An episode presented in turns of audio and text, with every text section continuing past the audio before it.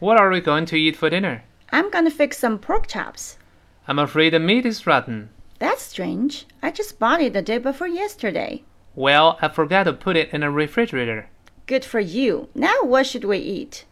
Why don't we eat out? Again? Won't you just complaining that it's too expensive to eat out?